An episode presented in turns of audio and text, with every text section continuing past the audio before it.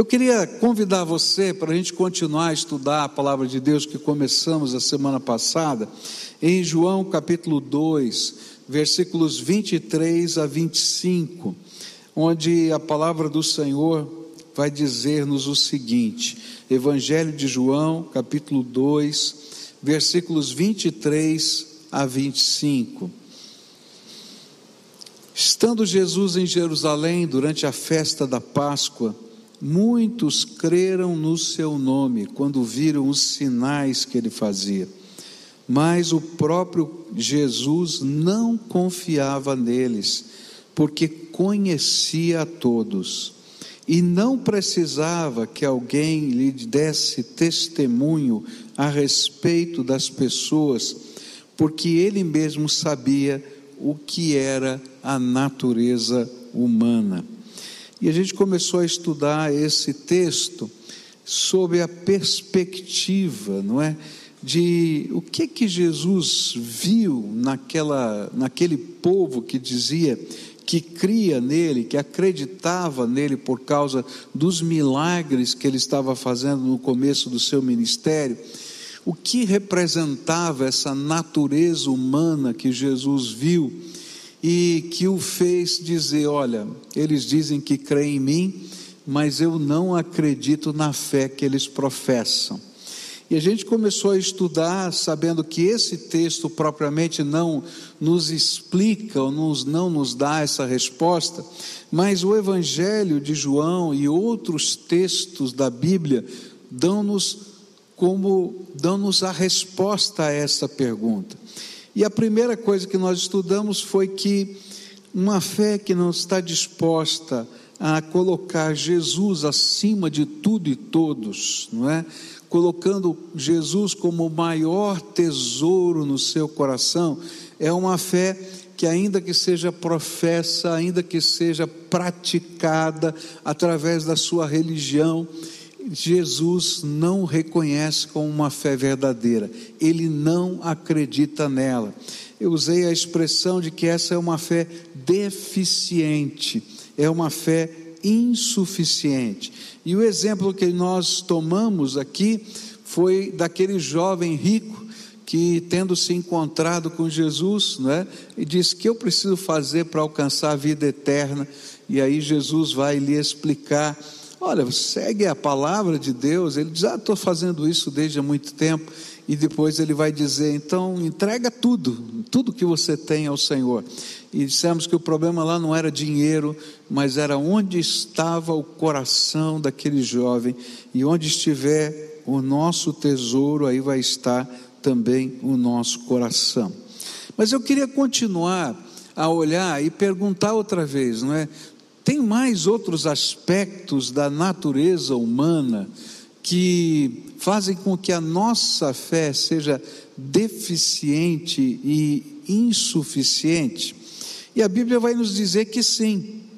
É, do ponto de vista de Jesus, ele desacredita de, de uma fé que é incapaz de produzir os frutos transformadores em nossa vida.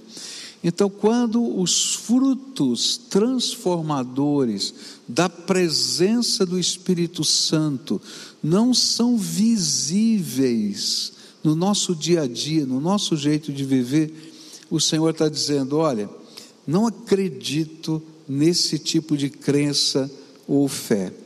Jesus vai nos ensinar que quando Ele é o nosso Senhor, o nosso maior tesouro, um milagre espiritual acontece em nós. O Espírito Santo vem habitar em nossas vidas e vai fazer do nosso próprio corpo seu templo. Sabe, a fé, ela é poderosa, ela não é alguma coisa apenas de você ter um conjunto de doutrinas que você crê é uma experiência viva com o Deus Todo-Poderoso, onde Ele vem visitar-nos, ou melhor, Ele vem habitar o nosso coração. E nós nos tornamos o templo vivo de Deus, porque Ele coloca o seu espírito dentro de nós. Mas a presença do Espírito Santo na nossa vida, ela não é uma presença passiva, ela é uma presença tremendamente ativa. E ele começa a trabalhar dentro de nós um processo chamado de santificação. E esse processo gera, primeiro, mudanças interiores na maneira como eu enxergo a vida, na maneira como eu creio em Deus, na maneira que eu sinto fome da presença de Deus, mas também nos valores da minha vida, nos princípios que eu abraço, e isso faz com que mudanças exteriores venham a acontecer também na nossa conduta, na nossa maneira de viver. A essas transformações, Jesus, Jesus chamou de frutos naturais de uma fé viva. Então, se você tem uma fé verdadeira, ela vai produzir fruto, não tem jeito. Tem uma semente poderosa dentro de você, de graça, de misericórdia, e ela vai gerar algo novo na sua vida. Porém, se eu tenho o discurso certo, se eu tenho a liturgia certa, se eu tenho o conhecimento certo, e até, quem sabe, manifestações de poder certas, mas não tenho uma vida que reflita a santidade de Deus, então nossa fé é insuficiente, deficiente, e Jesus não acredita nela. E é interessante porque, quando Jesus fala a respeito desse assunto, ele vai dizer que até alguns desses que têm uma fé deficiente e insuficiente fizeram coisas extraordinárias em nome dele. E a gente fica pensando, mas como é que pode expulsar demônios, fazer isso, fazer aquilo? Negócio esquisito, mas está na Bíblia isso. E eu vejo assim a grande misericórdia de Deus porque nessa hora, quando essas coisas tremendas estão acontecendo, tem outras pessoas que estão ali, que estão sendo abençoadas, e o amor de Jesus viu a outra pessoa, e não esse, esse vaso aqui. E é interessante, não é? Será que isso é verdade mesmo? Onde está isso na Bíblia? E a palavra de Deus vai dizer que Jesus chama essas pessoas que têm toda essa aparência bonita de falsos profetas da fé. Veja o que Jesus falou a respeito deles. Lá em Mateus 7, versículos 15 a 20, diz o seguinte: Cuidado com os falsos profetas que se apresentam a vocês disfarçados de ovelhas, mas por dentro são lobos vorazes. Pelos seus frutos vocês os conhecerão. Por acaso se colhem uvas de espinheiros? Ou figos de ervas daninhas. Assim, toda árvore boa produz frutos bons, porém a árvore má produz frutos maus. A árvore boa não pode produzir frutos maus, e a árvore má não pode produzir frutos bons. Toda árvore que não produz bom fruto é cortada e jogada no fogo. Assim, pois, pelos seus frutos vocês os conhecerão. Que coisa pesada é essa? Como é que está a tua vida? Não adianta eu ter a linguagem certa, não adianta eu ter o culto certo, não adianta eu saber versículo de cor da Bíblia, não adianta se eu não produzo os frutos dignos do nome de Jesus. Eu às vezes olho para as mídias sociais, agora vou falar aqui, né, baixinho, né? Eu olho para as mídias sociais e fico vendo as reações das pessoas. E eu vejo algumas reações tão estranhas, tão esquisitas, né? Tem até alguns apelidos novos aí para esse tipo de relação, de, de, de reação. E eu fico pensando, mas onde está? E muitos deles se dizendo cristãos, né? e alguns até líderes de algumas igrejas, eu fico pensando, mas onde está o fruto do Espírito revelado nessas palavras? Às vezes a gente vê algumas famílias E lá, como pastor, a gente vai lidando com a intimidade das famílias. E a gente vê pessoas que às vezes são líderes né, religiosos, mas a, a família está tão arrebentada por pecados, por coisas ruins que estão acontecendo dentro da casa. E a gente diz: onde é que está o fruto desse negócio? Às vezes a gente olha para atitudes e a gente diz: onde é que está isso? E aí a gente fica perguntando: o que é que Jesus queria dizer com relação à natureza humana que ele conhecia quando ele falou a respeito disso? Eu acho que tem tudo a ver, pois a Bíblia nos ensina que nós somos dominados pela carne, na nossa natureza normal, na nossa natureza humana, eu e você somos dominados pela carne. Mas essa carne é que nos escraviza e faz com que a gente não consiga produzir bons frutos. Mas quando entra o Espírito Santo de Deus na nossa vida e a gente tem uma fé genuína em Cristo Jesus, há um outro milagre espiritual.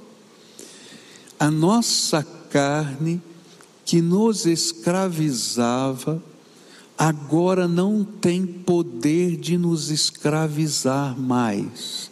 Não é que ela vai desaparecer, você vai continuar tendo as suas tentações mas o pecado vai ser um acidente na sua vida e não um meio de vida. Por quê? Porque essa carne está sendo mortificada pela presença do Espírito Santo na nossa vida. E aí começa a haver transformação. Se era um pai que xingava os filhos de tudo quanto é nome, o Espírito Santo vai dizer: a tua boca é santa, e não pode sair da sua boca, de uma fonte como essa, maldição e bênção. A tua boca tem que ser abençoada. Ah, mas o que, que tem isso a ver com a fé? Tudo. Porque a tua boca vai ter que ser transformada, está lá no livro de Tiago. A palavra de Deus vai dizer que se você era um homem iracundo, que perdia a paciência, que esbofeteava, que fazia, que acontecia, o Espírito de Deus vai começar a te dar domínio próprio, mansidão. E se não está dando, tem alguma coisa errada com a sua fé. Porque não adianta você recitar versículos lá na sua casa e tentar ser aquele mesmo homem movido pela carne fazendo as mesmas coisas que você fazia antes. E quando eu falo homem, eu estou falando no sentido genérico, pode ser homem ou pode ser mulher. A Bíblia diz que quando a gente age dessa maneira, a gente é um lobo travestido de ovelha. E sabe o que é pior? É que nós cauterizamos a fé no coração dos outros, porque as pessoas vão pensar assim: se isso é ser cristão, eu não quero ser isso.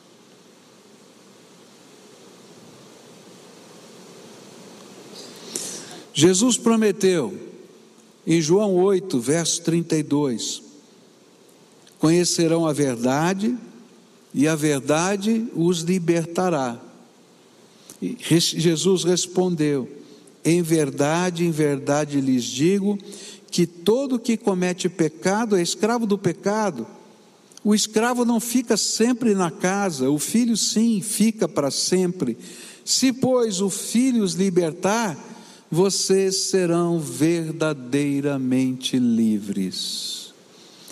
Eu não quero dizer que a gente não sente tentação, as tentações estarão diante de nós todo o tempo, até o dia em que esse corpo for transformado à semelhança do corpo espiritual que Jesus recebeu. Enquanto você estiver nesse corpo, a carne está aí. Mas há uma diferença: se você é nascido de novo em Cristo Jesus, o Espírito de Deus está aí também. E o Espírito de Deus te liberta do poder de domínio que a carne exercia sobre a sua vida. Por isso que a gente acredita que através do poder de Jesus pessoas podem ser libertas. Pessoas podem ser libertas das drogas, dos seus vícios. Pessoas podem ser libertas dos seus conceitos, das suas filosofias, das suas ideologias. Eu acho tremendo porque a Bíblia vai dizer que todos os nossos pensamentos, todas as nossas fortalezas da mente, todas as nossas ideologias serão levadas cativas pelo Espírito de Deus até o trono da graça. É isso que está na Bíblia. Queridos, a gente vai entrar daqui a pouco no ano eleitoral, já estamos no ano eleitoral, mas vamos entrar num período eleitoral. E eu temo no meu coração, com o coração de muitos crentes, quando a gente olha na mídia social uma guerra de irmão contra irmão, porque um pensa A, o outro pensa B, querido, nós não somos nem de direita e nem de esquerda, eu quero deixar isso bem claro. O crente não é nem de direita nem de esquerda. Se alguém está falando para você que ele tem que ser A ou B, está errado. O crente tem que julgar todas as coisas à luz da palavra de Deus e dizer o que está certo e o que está errado, na direita e na esquerda, porque não, é, não existe nenhum, nenhum ismo humano, nenhum tipo de pensamento humano completo e perfeito.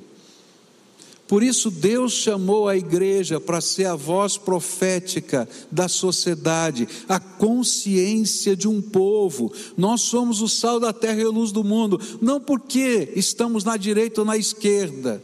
Por isso, nós não estamos ligados a nenhum partido.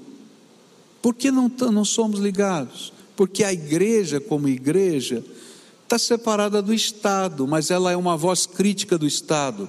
Quando ele faz o que é certo, aplaude. Quando faz o que está errado, critica, porque ela fala em nome da palavra de Deus.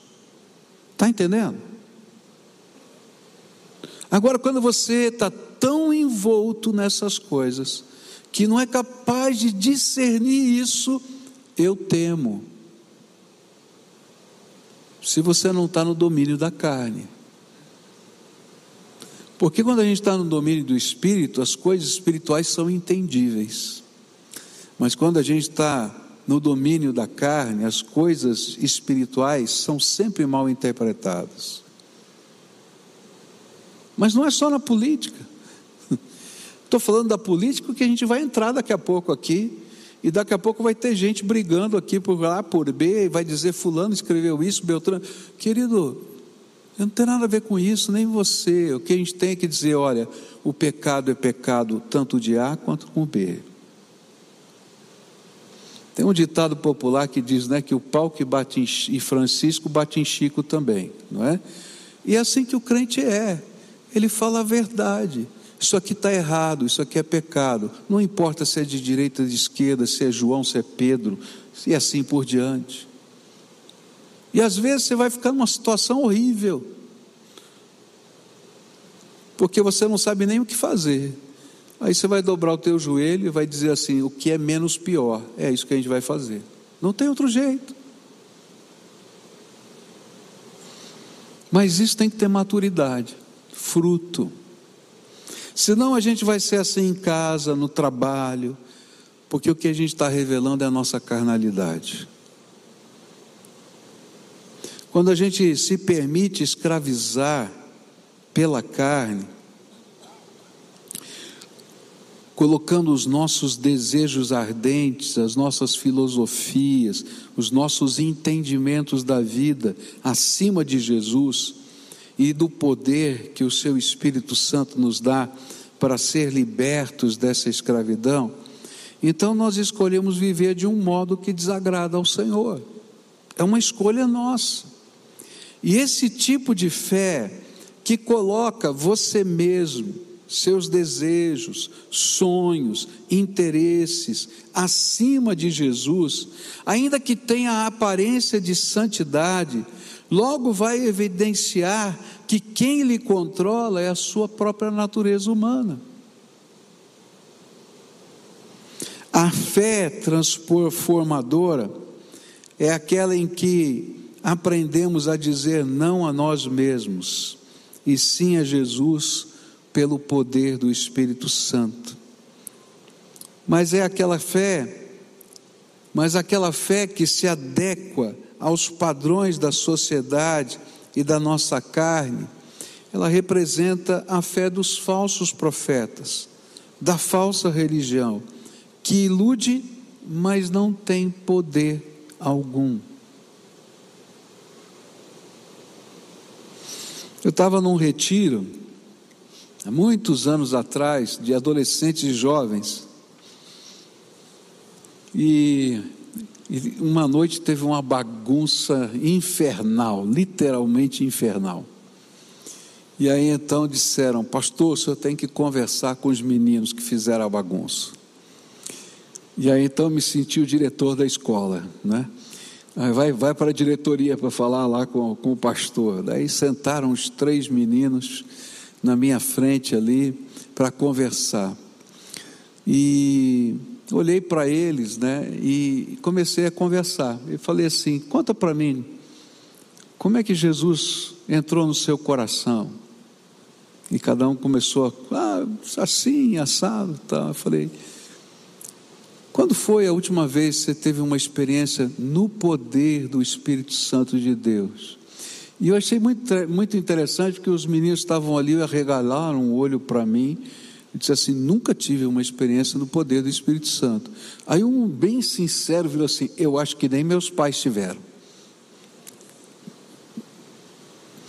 Eu falei: tá aí, ó. Sabe, quando a gente tem uma experiência com Deus e no poder do Espírito na nossa vida, a gente vem para um retiro com outro propósito. A gente quer mais do poder de Deus. A gente quer mais ouvir a voz do Espírito. A gente quer mais da graça de Deus. Mas quando a gente não tem, a gente vem aqui para satisfazer alguns desejos daqui de algumas coisas que a gente não pode fazer em casa. Então, vamos começar a buscar. Quero, quero que vocês experimentem algumas coisas aqui. E aí a gente começou uma, uma, uma busca de algo espiritual. Passaram-se alguns anos, essa mesma turma foi fazer uma viagem missionária. E só adolescentes de várias igrejas. E aí, depois de um, de, no meio daquela viagem, um dos pastores de uma outra igreja, igreja responsável por aquela campanha missionária me ligou. Falei, ixi, está dando problema lá, o que, que aconteceu? E aí atendi o telefone e aquele pastor falou assim: Pastor Pascoal, eu preciso falar a respeito dos seus adolescentes. Eu falei, meu Deus do céu, estou perdido aqui. Ele falou assim: Eu nunca vi gente igual, adolescente igual a esse povo que essa igreja mandou para cá. Esse povo passou a noite orando, porque de manhã eles tinham que evangelizar. Evangelizaram o dia inteiro, pregaram a palavra, choraram na presença de Deus. O que está acontecendo aí? Conta para gente. E eu fiquei tão feliz, porque aqueles meninos estavam no meio daquele grupo que tinham aprendido um novo valor, que é conhecer o poder de Deus nas suas vidas. Sabe, a gente ter uma experiência com Jesus não é decorar uma série de versículos. A gente ter uma experiência com Jesus não é a gente saber como funciona a liturgia de um culto. A gente ter uma experiência com Jesus é conhecer o Evangelho, que é o poder de Deus para a salvação de todo aquele que nele crê. É ter o Espírito Santo habitando o seu coração. É viver conflitos, conflitos muito grandes, é verdade. Não é fácil, não. N conflitos interiores mas que são vencidos pela graça de Deus na nossa vida. Uma vez conversava com, com um rapaz que se dizia gay e dizia assim, ele disse para mim: Olha, eu tenho uma grande crítica à, à igreja, porque ela diz que nós somos pecadores. E eu falei para ele: Querido, você não entendeu ainda a mensagem do Evangelho. O Evangelho não diz que vocês são pecadores, ele diz que eu sou pecador e todos são pecadores, e todos estão destituídos da glória de Deus, e que todos precisamos de salvação, e que todos nós precisamos ser transformados dos nossos desejos ardentes a uma conduta dirigida pela palavra de Deus e pelo Espírito Santo. Não é você, somos nós que precisamos de Jesus. Às vezes a gente coloca os estigmas aqui e ali e não entendemos a obra do Espírito. As tentações da carne podem ter vertentes diferentes, as pressões podem ter vertentes diferentes, conforme a personalidade, as inclinações de cada um, mas todos nós precisamos de uma obra transformadora de Jesus Cristo. E se essa obra não acontecer na minha vida ou na sua vida, a minha fé não tem sentido. Agora, se Jesus entrou, eu vou conhecer o poder de Deus. E o poder de Deus não me isenta das provações e das tentações. Se você já foi adúltero, você vai ser tentado a continuar sendo adúltero. Se você já foi um mentiroso, você vai continuar sendo tentado a ser um mentiroso. Se você já foi desonesto, você vai, vai continuar sendo tentado a ser desonesto. A diferença é agora que o Espírito Santo que habita em você vai lutar junto com você, para que aquilo que o escravizava agora não escravize mais, e você tenha liberdade de dizer: Eu aceito a vontade do Espírito como a melhor para a minha vida. E essa é a verdadeira conversão. O resto é maquiagem.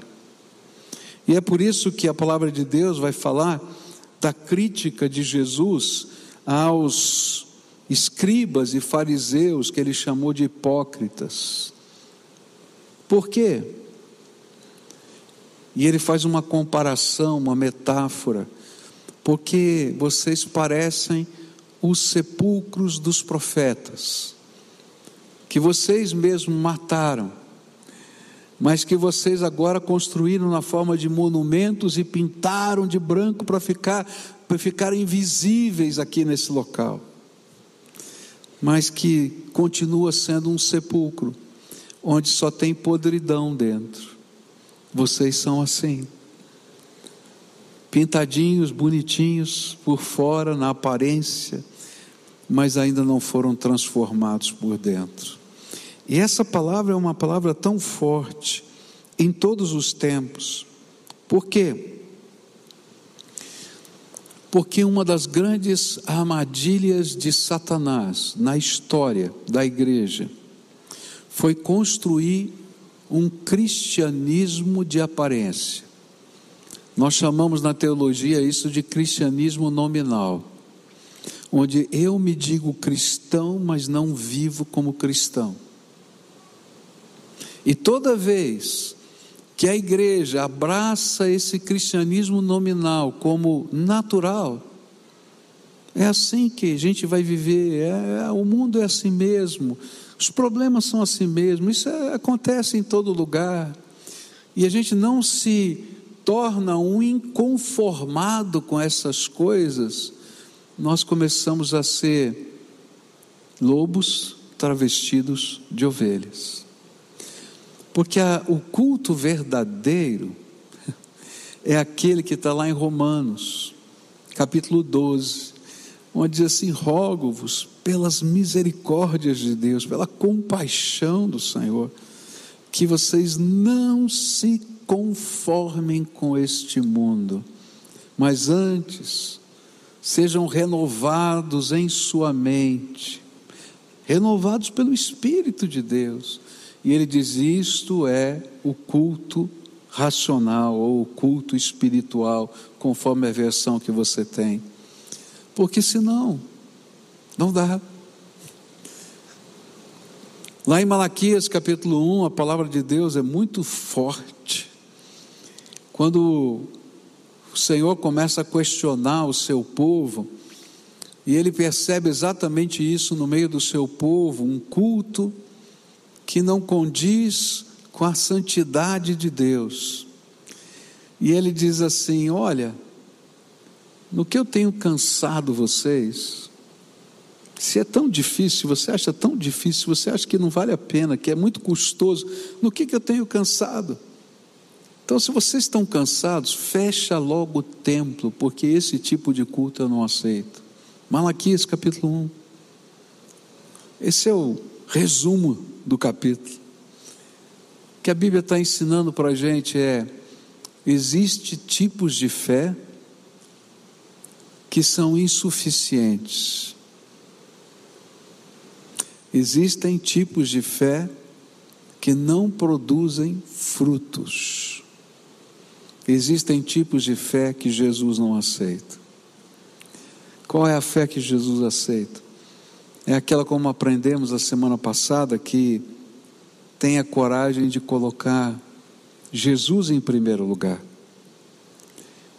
E porque Jesus está em primeiro lugar, tudo a gente coloca sobre o altar. Tudo, coisas que estão fora de nós e coisas que estão dentro de nós, sentimentos, desejos, planos, sonhos, temperamento. Ah, eu nasci assim, vou morrer assim. Essa palavra é do diabo. Você não nasceu assim, você nasceu pequenininho e cresceu. E não vai morrer assim, vai ficar, morrer velhinho, se Deus quiser, né? porque daí você já viveu bastante. E até as rugas são bênção de Deus. Tem a, minha ruga, não, até a ruga é bênção de Deus, para ensinar para a gente que a gente está só de passagem e que o que vale é aquela graça que Deus está colocando na nossa vida. E que as paixões ardentes da nossa alma também são passageiras, dependendo do momento que a gente está vivendo. Nessa manhã eu queria orar com você. Palavra é muito firme, muito dura. Você que está aqui com a gente e você que está nos ouvindo, quem sabe pelo podcast, pela rádio agora, ou assistindo pela televisão, no conforto aí da sua casa ou no YouTube, sei lá o que, qual o meio que você está vendo. Hoje o Senhor está conversando com você algo muito sério. Será que você já permitiu que sua, os seus pensamentos, as suas ideologias, as suas crenças sejam conduzidas cativas pelo Espírito Santo até a presença de Jesus. Porque quando isso acontece, nós fazemos uma releitura de tudo isso à luz da palavra de Deus e colocamos a palavra de Deus em primeiro lugar. Você já colocou diante do Senhor as suas paixões ardentes, os seus desvios, aqueles que você diz: Olha, eu não sei resolver isso dentro de mim. Mas a Bíblia diz que são pecados que estão controlando você. E que a gente tem que um dia dizer: não vou ser mais controlado por isso, eu vou deixar o Espírito Santo reescrever a minha história.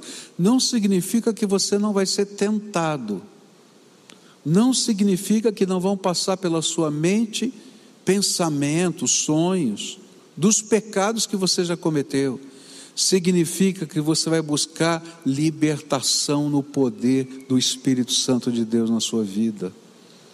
Como qualquer outro ser humano precisa de libertação, eu preciso de libertação, você também precisa. Mas essa é a obra tremenda da graça de Deus. Porque quando conhecemos essa verdade santa, a verdade nos liberta. E se o Filho vem e nos liberta, a Bíblia diz: vocês serão verdadeiramente livres. E aí, aquele peso que parecia que você estava morrendo, se você não vivesse isso ou aquilo, sai de você e você descobre vida na graça de Deus, no poder do Espírito Santo e há uma restauração, há uma transformação de natureza. O lobo morre e nasce a ovelha. Não apenas o lobo se veste de ovelha, mas o lobo morre e nasce a ovelha. Hoje eu queria orar com pessoas que o Espírito Santo está a dizer: para de ser lobo. Está entendendo o que eu estou falando? Para de ser lobo. Para de ser a árvore que dá um mau fruto. Eu quero plantar uma semente nova da minha graça, do meu poder. Hoje eu quero anunciar o poder de Jesus. Esse Evangelho é o poder de Deus para a salvação de todo aquele que crê. E sabe, essa palavra poder é a palavra que lá na Bíblia tá, é, significa, veio da onde veio para o português a palavra dinamite, é uma explosão espiritual da graça de Deus, é uma manifestação que vai além do nosso pensamento e do nosso controle, é uma ação do Espírito. Eu não sei se os seus pais viveram o poder de Deus, mas eu quero dizer, você pode viver o poder de Deus. E a Bíblia diz o caminho. A gente coloca Jesus como alvo e busca. Buscar-me-eis e me achareis quando me buscardes de todo o vosso coração. A gente busca Jesus e a gente foca nele. Porque do lado de você, ainda que existam outras pessoas, todas elas são falhas, inclusive eu. Mas Jesus é aquele que opera a libertação na nossa vida. Então, se você é a quem, a quem Jesus está falando hoje, e você está aqui conosco agora, eu vou pedir para você deixar o seu lugar, vem aqui à frente, eu quero orar por você. E a primeira batalha espiritual acontece agora, quando a gente tem que tomar atitudes. E a gente diz: ah, não, eu vou fazer do meu jeito. Do teu jeito você está fazendo a vida inteira. Faz do jeito de Jesus agora. Essa é a grande mudança. Então, se o Espírito Santo está falando, vai descendo aí do seu lugar para cá. Vem para cá em nome de Jesus e a gente vai orar juntos aqui, pedindo a intervenção do Espírito na sua vida. Hoje morre, morre o lobo e nasce a ovelha. É isso que o Espírito Santo está falando. Se você está na sua casa, está ouvindo pelo rádio, se você está ouvindo pelo rádio, encosta aí o teu carro, se você está dirigindo, para tudo para a gente orar juntos. Se você está na sua casa, se coloca numa atitude de oração. Se você pode é, ficar de pé aí no seu lugar, fica. Você vai buscar a face de Deus. Se você pode se ajoelhar, se ajoelhe aí na sua casa. Mas a gente vai buscar a face do Senhor, porque cremos na intervenção poderosa do Senhor na nossa vida. E a gente vai começar orando da seguinte maneira: existem áreas na nossa vida que o inimigo diz para a gente que ele tem o controle sobre nós e que nunca a gente vai conseguir vencer. Essas áreas a gente vai colocar nas mãos de Jesus. Falar, Jesus, eu sei que eu não consigo vencer porque tem a ver com a minha natureza humana. É a minha natureza, está aí. Eu já tentei, mas é a minha natureza. Mas eu preciso do poder do Espírito Santo do Senhor agindo agora na minha vida. E aí eu queria que você desse nome a essas áreas, tá? Se você tem vícios, coloca os vícios. Se você tem arrobos de temperamento, coloca o teu temperamento, coloca a tua natureza. Se você tem áreas que você está lutando aí, não é que você não consegue lidar com elas, diga o nome dessas áreas. Diga, Senhor, eu estou aqui porque eu me sinto escravizado por isso, por essas coisas. E você vai colocar isso diante do Senhor. Mas se você vai dizer, Senhor, eu não quero ser um lobo travestido de ovelha, eu quero que nasça a ovelha, a ovelhinha do Senhor no meu coração. E que isso seja visto na minha casa, que isso seja visto no relacionamento com os meus queridos, que isso seja visto pelas pessoas que estão ao meu redor. Eu quero conhecer o poder de Jesus na minha vida. Clama a Ele. Clama que Ele vai responder hoje. Clama que Ele vai responder. Pode clamar. Agora eu quero orar por você. Senhor Jesus, nós estamos aqui com esse teu povo, aqui presente e tantos espalhados aqui ouvindo essa palavra. E nós cremos naquilo que a tua palavra disse. A tua palavra nos ensinou que se nós te buscarmos, nós veremos a glória do Senhor. A tua palavra nos ensinou que quando tivessem duas ou três pessoas reunidas debaixo da autoridade do teu nome, o Senhor estaria ali conosco. A tua palavra nos prometeu que se conhecermos a verdade e o Filho nos libertar, seremos verdadeiramente livres. A tua palavra, Senhor, e é confiados na tua palavra, nas tuas promessas que nós estamos aqui para confessar, que temos sido dominados pela nossa carne. E cada um desses teus filhos tem colocado as áreas de embate. E o diabo cochicha na mente, dizendo: Ah, você é assim mesmo. Você tem que se conformar com aquilo que você é. Mas, Senhor, nós estamos aqui como inconformados que estamos dizendo, Senhor, queremos conhecer o poder do Teu Espírito. E nessa hora eu quero te pedir, abre as janelas dos céus agora, Pai, e começa a derramar do Teu Espírito Santo sobre essas vidas. E que essas áreas, Senhor, que estavam trancadas, algemadas por Satanás na vida deles, sejam arrebentadas em nome de Jesus as algemas, e que haja liberdade e eu quero, em nome de Jesus, dizer: seja livre em nome de Jesus. Seja livre em nome de Jesus. E que venha sobre esses teus filhos o poder do Evangelho, que venha sobre os seus filhos a presença do Espírito Santo, que venha sobre os seus filhos a bênção do Filho Jesus, que venha sobre eles, Senhor, a unção do Deus Pai que nesta hora, Senhor, tu faças acampar ao redor deles, como a tua palavra diz, os teus anjos, e que os teus anjos sejam parceiros nas batalhas deles, Senhor. Ó oh, Pai, começa a mexer no temperamento, começa a mexer, Senhor, nas nas prisões da carne, Senhor, e que essas vidas sejam livres. E quando elas forem tentadas, porque serão, Senhor, que o Senhor possa de uma maneira audível, clara, com o teu espírito e dizer: Estou aqui para te dar graça. Você quer ir comigo? E que eles entendam: o Espírito de Deus está aqui comigo. Eu posso decidir ir para um lado ou para o outro, porque eu sou livre.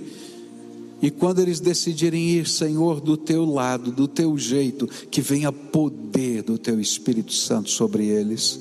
Ó oh, Pai, abençoa essas casas, abençoa essas famílias, abençoa, Senhor, porque essa transformação é bênção, bênção sobre todos, é união, é perdão, é transformação.